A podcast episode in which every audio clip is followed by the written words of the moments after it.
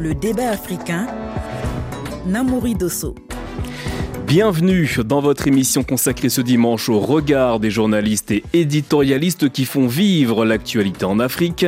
Ils nous livrent leur point de vue sur les temps forts cette semaine. Dans la deuxième partie du débat, nous reviendrons sur la situation à Taïwan.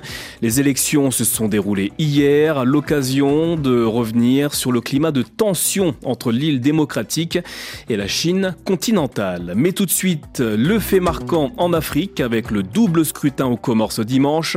Les électeurs votent en ce moment pour élire le président et les gouverneurs. Pour en parler, nous sommes avec trois journalistes et éditorialistes africains. Abdou Mostafa, journaliste au sein du quotidien comorien Al-Watan, correspondant de Reuters et Mayotte Hebdo à Moroni. Fatim Djedje, journaliste présentatrice de l'émission Ailleurs dans le monde sur la radiodiffusion télévision ivoirienne. Enfin, Mamadou Jim Temba, directeur général et fondateur du site Tchad Info. Bonjour à tous les trois et merci d'être avec nous. Les quelques 340 000 électeurs comoriens votent ce dimanche dans le cadre de la présidentielle et du scrutin pour élire les gouverneurs de l'archipel situé dans l'océan Indien. Le président sortant Azali Assoumani brigue un troisième mandat face à une opposition divisée. Si nécessaire, un second tour aura lieu le 25 février prochain. Abdou Mostwafa, journaliste au sein du quotidien comorien Al-Watan, Azali Assoumani espère une victoire rapide dès le premier tour, mais en a-t-il les moyens? Alors, concrètement, euh, le président sortant n'en a pas les moyens. Déjà, sur place, il est impopulaire. Il y a déjà une semaine, il a été hué dans certaines localités où il a voulu se rendre pour faire campagne. Les raisons de cette impopularité sont nombreuses. Euh, D'abord, les promesses non tenues, parce qu'Azali, quand il est, revenu au pouvoir en 2016, tout le monde avait espoir que ce monsieur-là, qui connaît très bien l'archipel, qui a déjà régné, qui a déjà dirigé l'archipel, allait se consacrer sur le développement du petit archipel qui est peuplé d'au moins d'un million d'habitants. Mais Abdou Mostafa, cette semaine, le président Azali Assoumani a quand même mis en avant son bilan. Il parle notamment des réalisations avec des routes, la confection d'un hôpital. C'est mal vu du côté de la population, ça? Oui, parce que certes, il a fait pas mal de choses. Il a construit des, routes un peu partout. Il est en train de construire euh, un hôpital qui, je le rappelle, a causé une hausse de l'endettement du pays. Mais il y a aussi le, le, le, côté qui fait que les gens, je peux dire, les détestent parce qu'il est là, il bafoue les libertés, il muselle toutes les voix dissonantes, il a emprisonné ses opposants. Donc tout ça, on en a marre. La population en a marre. La population attend quelqu'un qui allait s'occuper d'elle, de, qui allait faire euh, infléchir l'inflation, mais tout ça, ça importe un peu le régime actuel. Fatim Djedje à Abidjan, les candidats de l'opposition expriment des craintes quant à la crédibilité et la transparence du scrutin. Selon vous, ces doutes sont-ils fondés? Oui, effectivement, c'est vrai qu'à son retour, euh, et a fortiori quand il a pris la tête de la présidence tournante de l'Union africaine, on a vu poindre une sorte d'honorabilité, d'une respectabilité envers euh, ce président qui, on le rappelle, fut un putschiste. Mais c'était aller trop vite en besogne, parce qu'on se retrouve toujours avec euh, ce triptyque des élections africaines, avant, pendant et après le scrutin. À savoir, comme a dit mon confrère, une opposition muselée, soit en exil, soit emprisonnée. Le scrutin qui forcément va connaître euh, en tout cas des défaillances, mais pas suffisantes selon les observateurs pour entacher le bon déroulé. Et puis un résultat qui sera annoncé avec très certainement, en tout cas tout envers ça, la réélection avec un score certainement honorable euh, du président sortant. Et vous pensez qu'il va l'emporter dès le premier tour, vous? Je ne suis pas devin, mais comme on a l'habitude de ce type de scénario, on peut s'attendre à ce que ça se répète, sachant que il faudrait rappeler qu'il ne suffit pas d'entériner la légalité de la candidature et de l'élection du président sortant pour euh, lui donner quelque légitimité que ce soit. Et c'est là où le bas blesse parce que ce sont finalement, euh, je veux dire, des, c'est un bâton pour se, faire battre ultérieurement. C'est ce que je crains. Visiblement, c'est ce qui arrive régulièrement à chaque élection présidentielle qu'on constate dans nos pays. Alors, cinq candidats de l'opposition sont en lice, hein, pas de candidature unique donc. Mamadou Djitemba et N'Djamena au Tchad, pensez-vous que les adversaires du chef d'État sortant ont des chances de l'emporter avec cette configuration? Alors, les chances, euh, c'est aléatoire, mais je dirais que vu comment euh, le, président Azoumani euh, maîtrise le pays, comment il a manœuvré pour faire changer la constitution, faire sauter la clause de, la tournante et tout ça, ça va être difficile. je vois que parmi ces, ces opposants, c'est des anciens ténors il y a l'ancien président de l'Assemblée, des anciens ministres à lui. C'est des gens qui ont cheminé avec lui, qui connaissent bien les arcanes et des politiques aguerries, mais ça va être difficile de ce sens que, comme le disait euh, ma collègue, c'est un schéma qu'on connaît en Afrique. C'est-à-dire que tout est ficelé d'avance et ça va être difficile. Tel qu'il est euh, ancré et qui s'est enraciné, ça va être difficile. Et ne nous étonnons pas qu'il y ait un score euh, des plus ahurissants, tout en sachant qu'il y a des contestations, il y a des problèmes profonds vous avez tout à l'heure fait état de son bilan. J'ai suivi l'interview qu'il a donné à votre, votre média. Il a parlé de ce qu'il a fait comme route. Il a parlé de la rénovation de l'hôpital, du fait de. Mais n'est-ce pas un point à mettre à son crédit? Oui, qui peut mettre à son crédit, mais apparemment, quand on voit la montagne des problèmes euh, que vivent cette population, c'est rien. Alors, Abdou Mostwafa, pourquoi l'opposition n'est-elle pas parvenue à s'unir avec une candidature unique pour affronter dans les urnes le président sortant Azali Assoumani? Alors, déjà, c'est une très bonne question parce que euh, l'opposition, euh, déjà, il a mis du temps à se, décider, à se prononcer sur euh, sa participation. Début mars, il avait posé un certain nombre de questions sans lesquelles elle a, su, elle a assuré qu'elle n'irait nulle part. Sauf qu'à un moment, à quelques mois de l'élection, l'opposition s'est retrouvée disloquée. Il y, a, il des partisans de l'ex-président Sambi qui estiment que seules les urnes peuvent libérer Sambi il y a l'autre camp qui considère que Azali ne se sera jamais euh, vaincre par les urnes. Ce climat de tension a fait que l'opposition n'a pas du tout été en mesure de, se réunir et de, de, miser les chances de, son côté pour battre euh, l'éternel Azali. Azali Assoumani a donc face à lui cinq candidats d'opposition, dont certains estiment que le président sortant n'aurait pas dû se représenter. Abdou Mostafa, ce point de vue est-il partagé par une partie ou une grande partie des Comoriens qui votent ce dimanche? Je rappelle très bien, c'était une constitution en, 2000, en 2018. Si vous me permettez, je vais essayer de, faire un petit rappel pour que nos auditeurs puissent bien comprendre. Normalement, il y avait une constitution qui était là qui donnait droit à chaque île. Je rappelle aussi. C'était une présidence tournante, donc, entre les trois îles de l'archipel. exactement, les trois îles. Chaque île pouvait diriger le pays, cinq ans, un seul quinquennat, et laisser la place à, l'autre. Sauf que Azali, en revenant au pouvoir en, 2000, en 2016, deux ans plus tard, il a modifié la constitution pour se maintenir au pouvoir. Il a organisé des élections anticipées en 2019 qui, je rappelle, il les a gagnés euh, avec un score of love de plus de 60%. Et dès lors que les Comoriens ont voté euh, cette constitution, ils acceptent que Azali peut se représenter en 2024. C'était ça, c'était un boulevard. Et dans ce cas-là, les Comoriens ont voté pour, ne faut-il pas respecter euh, la volonté populaire? Exactement. Alors, rappelons quand même hein, que ce changement constitutionnel en 2018 permet au président de briguer un deuxième mandat successif, mais il ne remet pas en cause hein, cette présidence tournante aux Comores. Non, non, il ne remet pas en cause, sauf que euh, avec le format actuel, il faudra attendre 10 ans. Je donne un exemple de, de, l'île de Moélie. Moélie, euh, ils ont dirigé l'archipel de 2011 à 2015. Maintenant, il va falloir qu'ils attendent jusqu'à 2039. Vous voyez? Donc, attendre 10 ans, c'est intenable. C'est ce qui fait qu'on critique aussi euh, euh, Et aussi, je rappelle que dans le référendum organisé par Azali, il a supprimé la Cour constitutionnelle. Actuellement, la Cour suprême, la haute Cour qui va valider les élections, c'est lui qui nomme les juges. Et donc, euh, tous ces paramètres font qu'on dénonce euh, la, la, tournante telle qu'elle est en, ce moment. Autre point important dans cette élection comorienne, hein, l'absence du vote de la diaspora. Selon les chiffres, 300 000 Comoriens vivent en France. Or, la législation du pays ne leur permet pas de voter. Écoutons Saïd Larifou, avocat et ancien candidat à la présidentielle, suivi d'Oumed Msaïdier, le porte-parole du gouvernement et directeur de campagne du président sortant Azali Assoumani. Si une portion importante de la population exclue de ce processus, donc il n'est pas démocratique. C'est un déni de démocratie. Ce processus n'est pas du tout démocratique, même pour ceux qui sont sur place au Comores, dans la mesure où Azali a entre ses mains tous les leviers du pouvoir. Dans la constitution actuelle des Comores, aucune disposition ne prévoit le vote de la diaspora dans les élections présidentielles.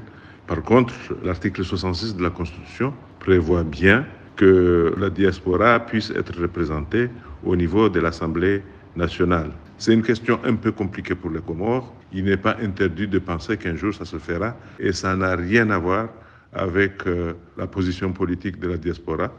laquelle position reflète bien sûr les débats tels qu'ils se déroulent ici au Comores. Donc, il y a une partie de cette diaspora qui est pour le pouvoir et une autre partie qui est pour l'opposition. Fatim Djedje à Abidjan, Saïd Larifou a évoqué un déni de démocratie. Vous partagez son point de vue?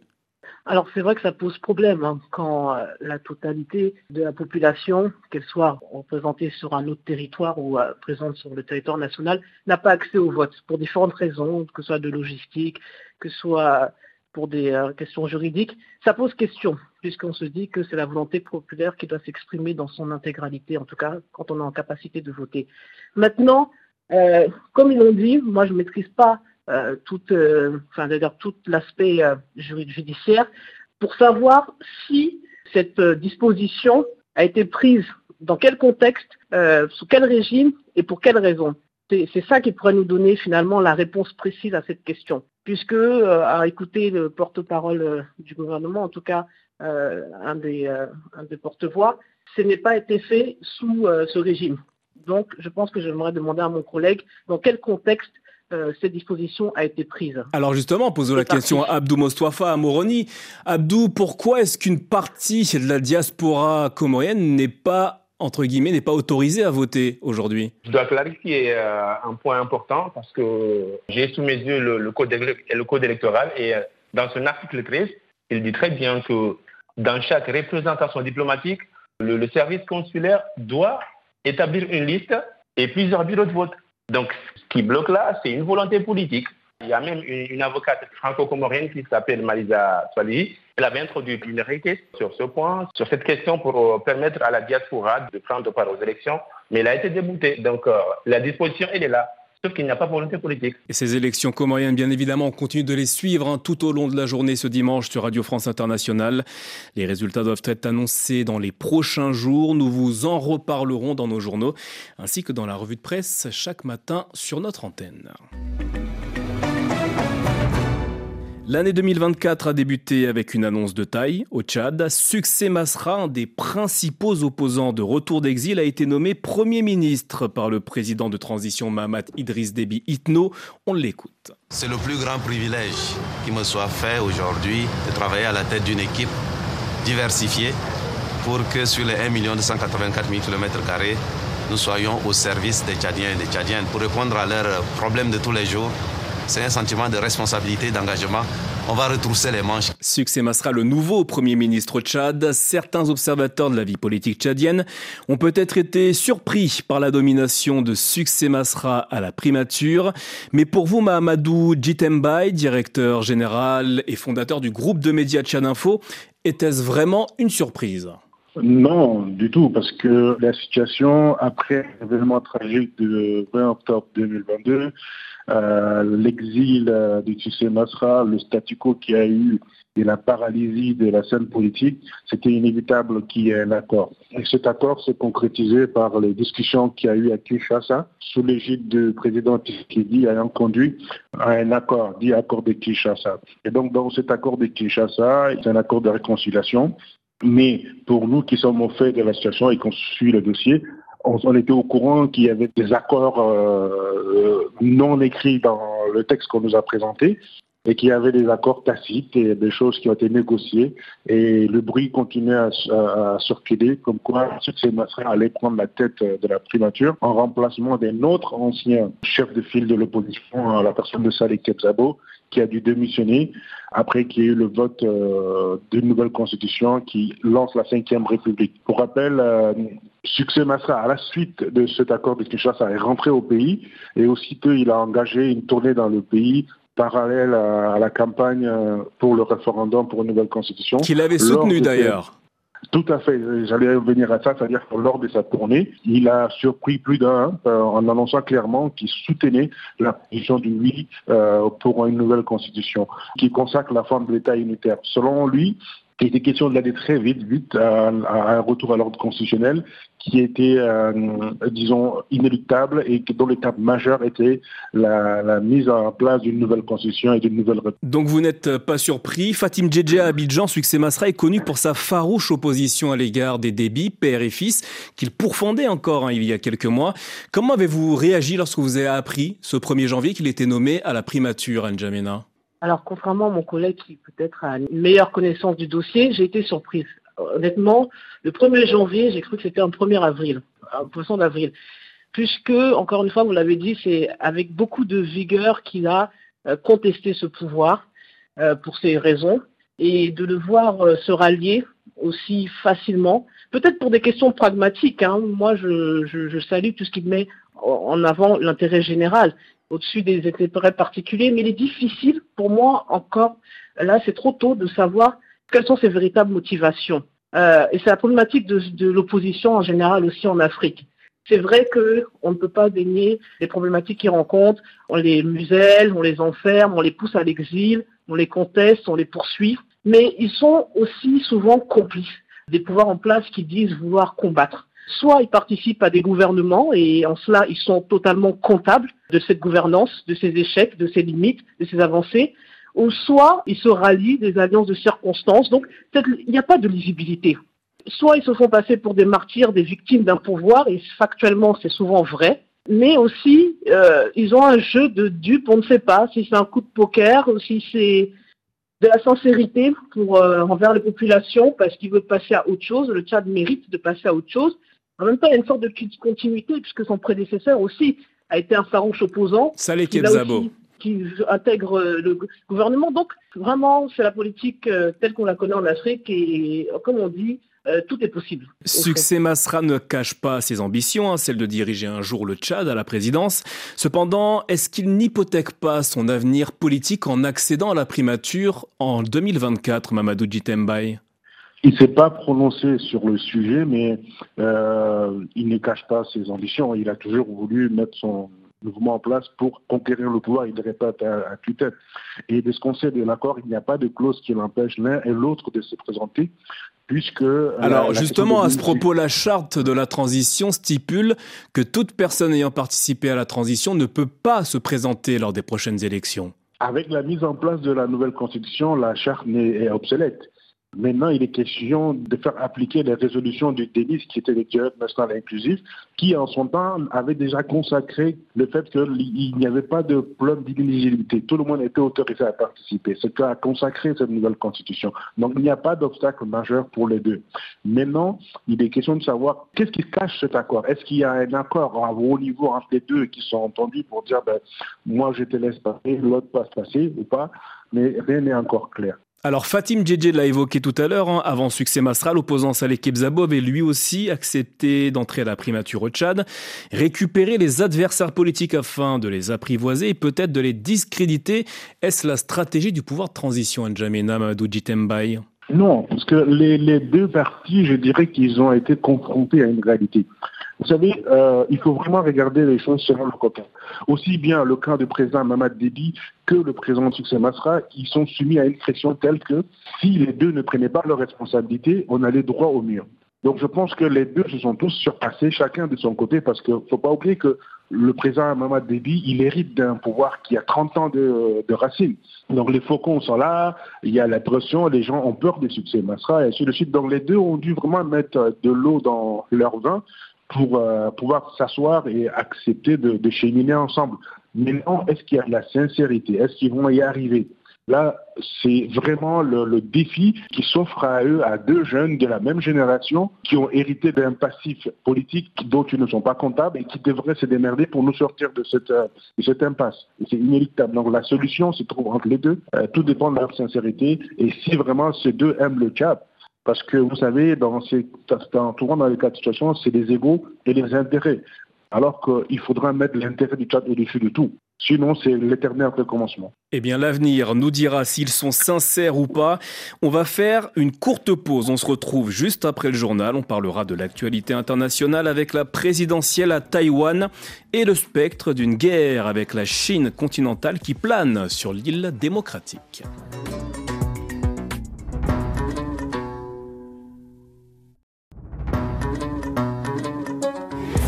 Le débat africain, Namouri Dosso. Merci d'être avec nous dans cette émission consacrée au regard de nos confrères et consoeurs africains sur l'actualité de la semaine. Avec nous en ligne de Moroni, Abdou Mostwafa, journaliste au sein du quotidien comorien Al-Watan, correspondant de Reuters, et Mayotte Hebdo à Moroni. D'Abidjan, Côte d'Ivoire, Fatim Djedje, journaliste présentatrice de l'émission Ailleurs dans le monde sur la RTI. Enfin, Anjamena au Tchad, Mamadou Djitembaï, directeur général et fondateur du groupe de médias Tchad Info. Cette année, la moitié de l'humanité ira aux urnes. Inde, Russie, États-Unis. 2024 sera marqué par des scrutins nationaux majeurs. 76 pays sont concernés. Hier, Taïwan, démocratie prospère, a voté dans le cadre de la présidentielle et des législatives. Un scrutin dont l'enjeu majeur était les futures relations avec la République populaire de Chine, qui revendique la souveraineté sur l'île. Il n'y a qu'une seule Chine dans le monde et Taïwan est une partie inaliénable de la Chine. La question de Taïwan est une affaire intérieure de la Chine. Les élections dans la région de Taïwan sont une affaire locale de la Chine. Je tiens à souligner que Taïwan est au cœur des intérêts fondamentaux de la Chine et constitue la ligne rouge numéro un à ne pas transgresser dans les relations sino-américaines. Mao Ning, la porte-parole du ministère chinois des Affaires étrangères. Tout d'abord, cette élection taïwanaise est-ce qu'on en a parlé dans vos médias, Fatim Djedje à Abidjan? Très honnêtement, non. En tout cas, pas de manière, euh, on va dire, euh, il n'y a pas eu d'écho comme il pourrait en avoir pour d'autres élections. Ce qui est dommage, moi j'ai déjà traité de la question à quelques reprises parce que l'enjeu, euh, c'est une élection locale, mais l'enjeu est éminemment international.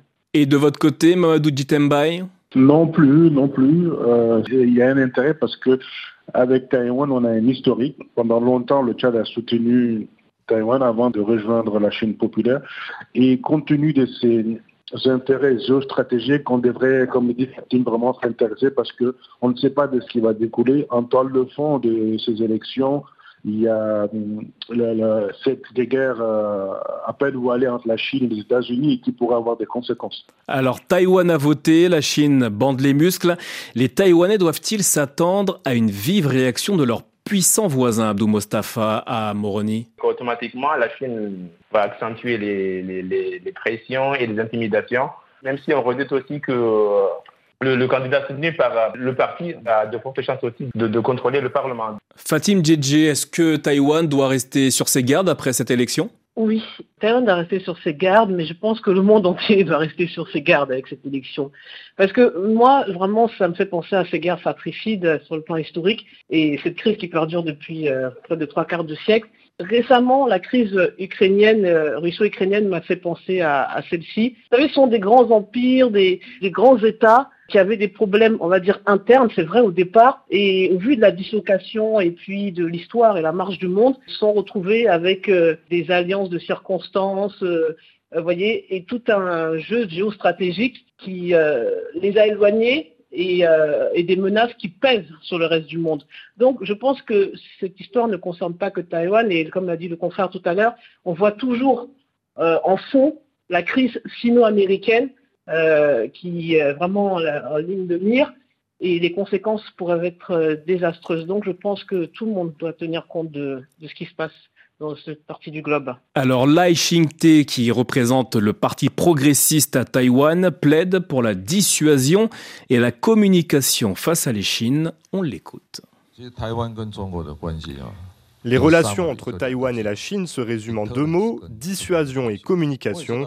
Je sais que si nous nous retrouvons en tête-à-tête militaire avec la Chine, nous ne sommes pas de taille à l'affronter. Mais nous devons dire très clairement à la Chine que si elle nous attaque, le prix à payer sera élevé. Le prix à payer sera élevé, dit Lai Ching-te. Madou Jitemba Jamena, êtes-vous inquiet lorsque vous entendez ce genre de déclaration? Absolument, parce que déjà la Chine dit qu'elle euh, ne fera aucun compromis et qu'elle prendra des mesures résolues. Et vous venez d'entendre euh, le, le, petit qui vient de dire que, en quelque sorte, bah, écoutez, on est prêt. S'ils veulent discuter, on discute. Sinon, bah, on est prêt à se battre. Déjà là, il y a une tension forte avec cette guerre psychologique où il y a des manœuvres euh, militaires tout autour de, de l'île. Donc oui, la tension elle est palpable et on ne connaît pas l'issue des résultats. Et si le camp qui est beaucoup plus déterminé à aller vers l'indépendance dure l'emporte, euh, la Chine pourrait euh, poser un acte qui serait euh, fâcheux et plein de conséquences. Alors pensez-vous comme estime Ling, comme l'estime Lai Xingte, qu'il est possible de discuter avec la Chine Bien entendu, il y a, déjà des, actions qui ont été initiées. Il y a même un parti Karma qui, se propose pour qu'il y ait euh, un, dialogue euh, et, des, perspectives et surtout d'explorer des pistes d'une possible collaboration. Car les deux partis entendent bien n'est pas, euh, euh la, question de l'indépendance pour les terminer dans leur majorité elle n'est pas négociable. Et pour les Chinois, eux, ils pensent que ça, c'est impossible. Donc, vous voyez comment les disparités, le gap est tellement grand et que ça ne peut se faire qu'à travers des, discussions et que chacun fasse des compromis. Fatim Djedje Abidjan, pensez-vous qu'un parti ou l'autre est en capacité de faire des compromis en ce qui concerne la situation actuelle à Taïwan, dans le détroit de Formose? C'est compliqué. Taïwan, je m'interroge à deux niveaux. Je me dis, alors, si c'est la volonté populaire qui s'exprime euh, et veut marquer cette indépendance, comme on l'a vu avec le cas de l'Ukraine et se rapprocher euh, des pays dits démocratiques, euh, il faudra bien, ce sera inéluctable, il faudra bien y aller dans ce sens. Mais l'autre partie va vous dire que c'est la Chine, elle est une et non indivisible, mais elle peut avoir deux, une forme un peu bicéphale. Et surtout, cette Chine qui veut encore cette réunification d'antan, au même titre que la Russie, vraiment, je trouve beaucoup de similitudes à savoir si Xi Jinping fera comme euh, Poutine et va se jeter euh, dans la gueule du loup, sachant que Taïwan sont quand même des archipels, c'est pas aussi facile, euh, voilà, d'envahir ce territoire qu'avec l'Ukraine. Et donc je me dis que du côté chinois, il y a cette échéance qu'on oublie beaucoup en 2049 qui va célébrer les 100 ans de cette grande Chine populaire unifiée. quid de ce qui va se passer entre temps Maintenant, si c'est le parti au pouvoir euh, qui est réélu, évidemment, euh, la tension va se poursuivre. Euh, il y a un parti plus modéré qui est prêt à la discussion, à la négociation. Alors justement, justement, les deux autres candidats à la présidentielle souhaitent que les relations soient plus apaisées avec Pékin. Font-ils preuve de réalisme ou de naïveté? Alors bonne question. Encore une fois, moi je me dis, c'est des questions qui peuvent être résolues à base de référendum. C'est-à-dire à quel, niveau, quel est le degré euh, de volonté vraiment populaire de la population du pays intéressé? Et maintenant quel est le degré euh, aussi de manipulation des uns et des autres, des acteurs extérieurs? C'est ça aussi qui m'interpelle. Quand vous parlez d'acteurs extérieurs, vous faites référence à qui? Les États-Unis. Les États-Unis, les pays occidentaux. Parce que effectivement, quand on, parle toujours de ces États, c'est pour ça que je reviens sur mon parallèle avec la Russie. Quand on parle de la Russie, de la Chine et quelques pays arabes, sont toujours au mieux euh, des autocrates euh, dictateurs, au pire, euh, c'est le diable ou l'axe du mal. Donc, on a déjà une vision très précise sur ces, États et sur leur politique. Je reconnais beaucoup de défauts, hein, mais en tout cas, cette grille de lecture. Donc maintenant, il y a aussi des problématiques, on le sait, entre la, Russie, euh, la Chine, pardon, je confonds, et les États-Unis, entre cette guerre économique, euh, technologique, euh, sur plein de points. donc maintenant, les États-Unis ont tout à gagner, ont trouvé un moyen de pression sur la Chine qui est Taïwan. En effet, il y, a beaucoup hein, d'enjeux et d'intérêts autour euh, de l'île de, l'île taïwanaise. Pourtant, Xi Jinping, le président chinois, a très envie hein, de réunifier Taïwan avec la Chine. Lors de ses vœux de Nouvel An, il a réaffirmé le caractère inévitable de cette réunification. Il a même ordonné à son armée de se préparer à prendre Taïwan d'ici 2027. S'emparer de Taïwan serait une chose, mais exercer un contrôle sur sa population qui a soif d'indépendance en serait une autre. Xi Jinping n'est-il pas en train de surestimer sa force, Mamadou Jitembai euh, Ça, c'est une volonté, mais la, réalité nous a prouvé souvent qu'un peuple qui n'est pas euh, soumis ou bien prêt à être soumis va opposer une résistance farouche. C'est vrai que sur le euh, sur le plan militaire, on voit qu'il y a une puissance de la Chine, mais dans la réalité, euh, mener un tel combat sera difficile parce qu'il y a en fait le terrain et la détermination du peuple. Moi, je pense que pour la Chine, si un jour pousser plus loin son emprise sur Taïwan, il serait vraiment plus euh, modéré et adéquat d'opter pour la, voie de la négociation et de, la discussion. Abdou Mostafa à Moroni, pensez-vous que la Chine devrait davantage négocier avec son voisin taïwanais? Oui, c'est la seule voie qui, qui s'offre à eux parce que là, actuellement, la, jeune démocratie, depuis qu'elle a commencé à connaître des élections, la population qui, qui, est jeune, elle ne peut pas, en un clin d'œil, abandonner tous ses acquis. Et je rappelle aussi que, la Chine a compris, a compris que seule la, voie dialogue, du dialogue pardon, peut, peut mener à, à, des, à, des, accords ou à, à l'arrêt des intimidations.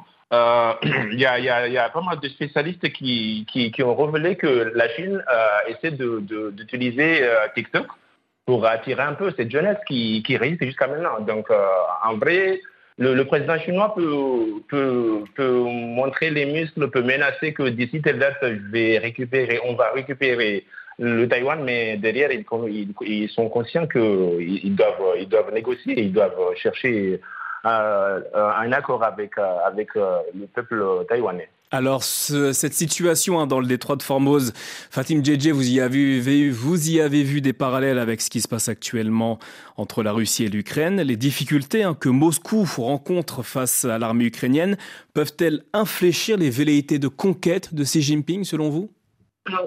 Je pense que avec, on a tous vu l'appui américain et européen vis-à-vis -vis de l'Ukraine donc il doit tenir compte de cette donnée. Euh, Taïwan n'est pas seul. C'est vrai que ce pays semble isolé parce que euh, même son continent africain, il a peu de relations diplomatiques et pas reconnu par beaucoup d'entre euh, Le seul pays africain qui soutient encore Taïwan, c'est l'Eswatini. Ouais, l'ancien Swaziland. Tous les autres pays lui ont tourné le dos. C'est ça, ils sont 13 dans le monde. Donc, il a quand même l'oncle Sam qui est une grande puissance, la première puissance militaire, ce n'est pas négligeable. Il a l'Europe, qui s'est rapproché dernièrement, malgré les boulettes d'Emmanuel Macron euh, lors de son dernier voyage. Donc, Taïwan peut compter sur eux, mais à quel point, on ne sait pas. Euh, les États-Unis ne sont jamais parlé d'une intervention militaire, n'ont jamais dit euh, l'effectivité de cette rentrée en guerre si besoin était. Alors le président Biden n'y a jamais fait clairement allusion, mais quand même il a laissé entendre que si jamais la Chine s'en prenait à Taïwan, il réagirait. Oui, mais c'est quoi un appui militaire comme l'ont fait avec l'Ukraine, euh, sans aller sur le théâtre d'opération. Donc, euh, c'est des données euh, que je pense que la guerre en Ukraine doit être un élément déterminant dans la réflexion de la Chine au vu des similitudes. et puis, les résultats de cette élection, bien évidemment, vont nous donner un peu plus d'informations sur la suite à venir et puis la réaction des uns et des autres après cette élection. Alors la Russie paie actuellement un lourd tribut en Ukraine. Hein. Pensez-vous que les dirigeants et l'opinion chinoise sont prêts à ces sacrifices, Mamadou Jitembai Je pense que les, autorités chinoises ont fait, ont fait de l'affaire la, Taïwan un point d'honneur. Ils sont déterminés.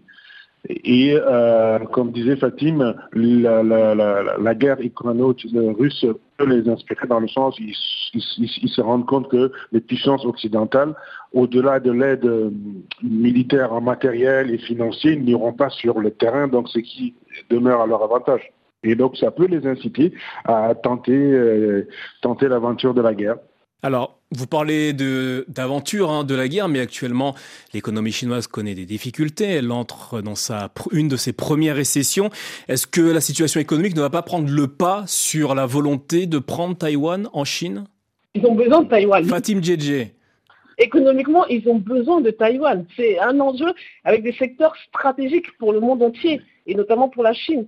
Donc, euh, la Chine ne peut pas se défaire de Taïwan. La Chine, économiquement, est en passe c'est pas encore euh, abouti, d'être peut-être la première économie du mondial. Donc on comprend l'agacement des Américains, on comprend aussi les enjeux pour eux, mais Taïwan est un, grand enjeu euh, et raison de plus pour tout faire pour euh, conserver Taïwan dans le giron chinois. C'est un enjeu monstre. Mamadou Jitemba, vous vouliez réagir? Oui, j'allais dire la, même chose. Hein. C'est derrière cette, volonté, c'est de s'accaparer d'un point clé, d'une île stratégique sur tous les plans économiques. C'est une florissante et qui est à la maîtrise sur un secteur, notamment le secteur des nouvelles technologies, oui, ça attise les appétits. La Chine cherche à consolider son économie, donc euh, euh, elle ira certainement aussi euh, pour sauver son économie. Alors, la politique agressive hein, menée par Pékin à l'encontre de Taïwan, est-ce qu'elle ne va pas provoquer l'effet inverse et accentuer ce sentiment, hein, ces courants indépendantistes à Taïwan. Ah, Moi, je suis convaincu que... Mamadou euh, plus, plus ils attaqueront ou bien ils essaieront de tenter des choses, ça va renforcer le sentiment euh, patriotique et euh, la, la, population taïwanaise, c'est les jeunes et les DKMDR, c'est la jeunesse même qui met la pression sur les politiques pour tenir bon. Donc, euh, ça va ne faire que renforcer ce sentiment identitaire fort qui va pouvoir être déterminant dans le combat parce que tout n'est pas de vouloir prendre quelque chose, mais il faut qu'il y ait de la volonté et des personnes déterminées sont à même de faire tomber les géants. Alors je me tourne vers Fatim Djedje à Abidjan. Pensez-vous que les pays occidentaux s'opposeront à la Chine si elle décide d'envahir Taïwan comme ils se sont opposés à la Russie qui a envahi l'Ukraine? Euh, Évidemment, et encore une fois en tête les États-Unis d'Amérique. L'Europe s'était rapprochée sur le plan euh, diplomatique de Taïwan, mais je pense qu'il y a aussi la will politique.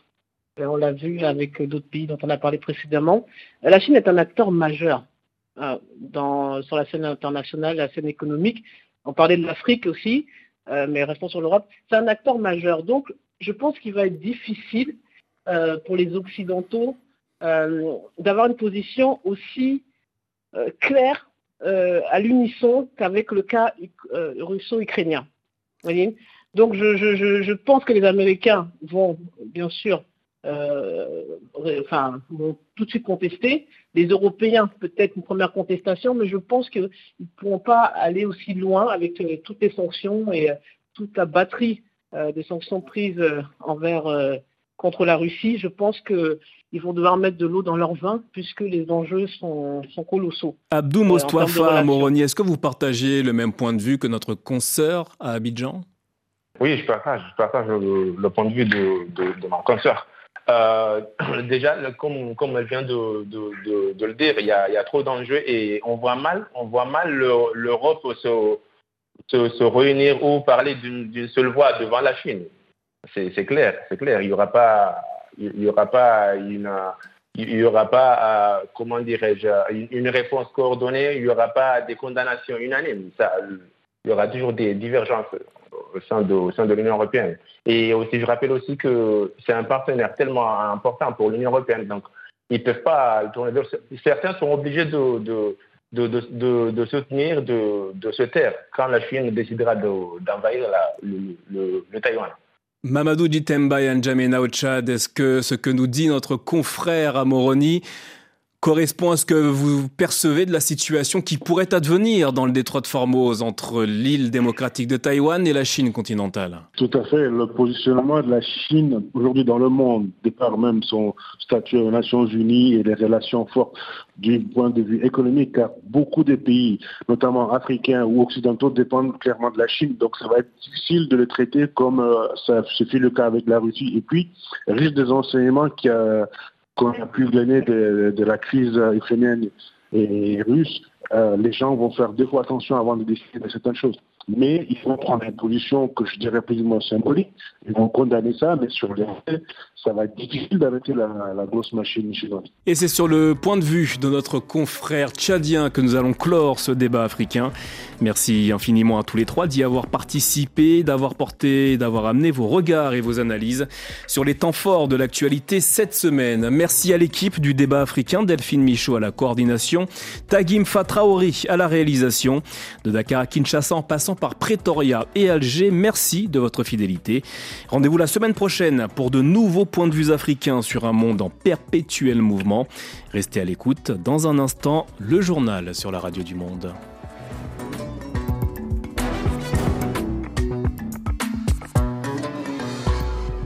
Le débat africain.